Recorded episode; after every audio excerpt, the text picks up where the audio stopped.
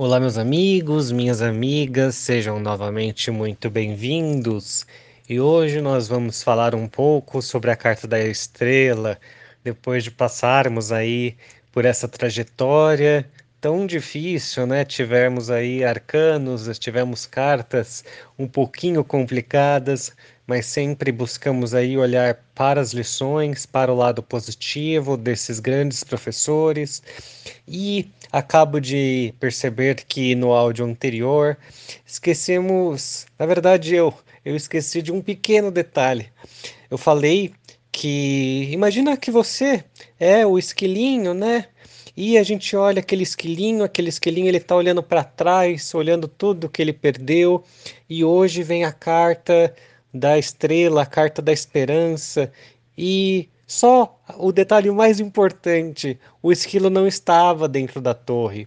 Então, pare para agradecer, pare para lembrar que você pode sim ter um novo começo.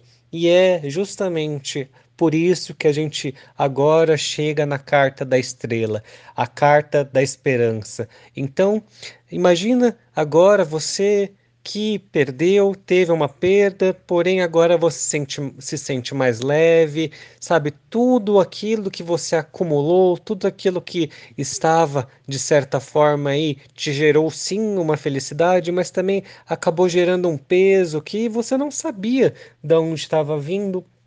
Então, neste momento que você começa aí uma nova, é um uma fagulha de novo ciclo na sua vida, você consegue olhar para as estrelas porque agora você está mais leve.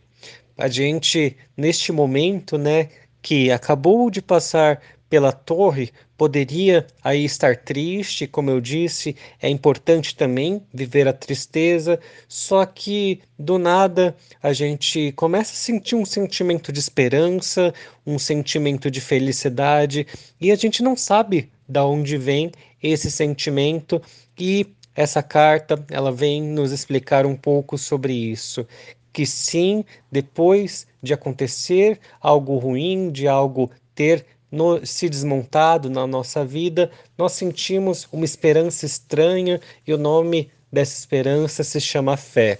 É nesse momento que nós nos sentimos mais leves, é nesse momento que nós conseguimos lembrar que as estrelas existem e é nesse momento que nós conseguimos olhar para o céu e perceber o milagre que é estar vivo.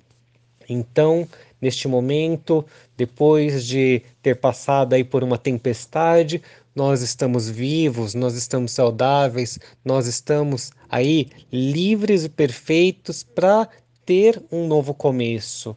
Então, é hora de ter esperança, é hora de ter fé, é hora de uma chama dentro de nós brilhar, porque o nosso olhar é como se fosse mesmo uma corda que se liga com o divino. O nosso, tanto o nosso olhar quanto o nosso coração. Parece que criou-se aí uma cordinha que nos leva até uma estrela. Só que essa cordinha, o nome dela é fé, o nome dela é esperança e é a partir disso que nós temos aí a força de nos levantarmos, a força de seguir em frente.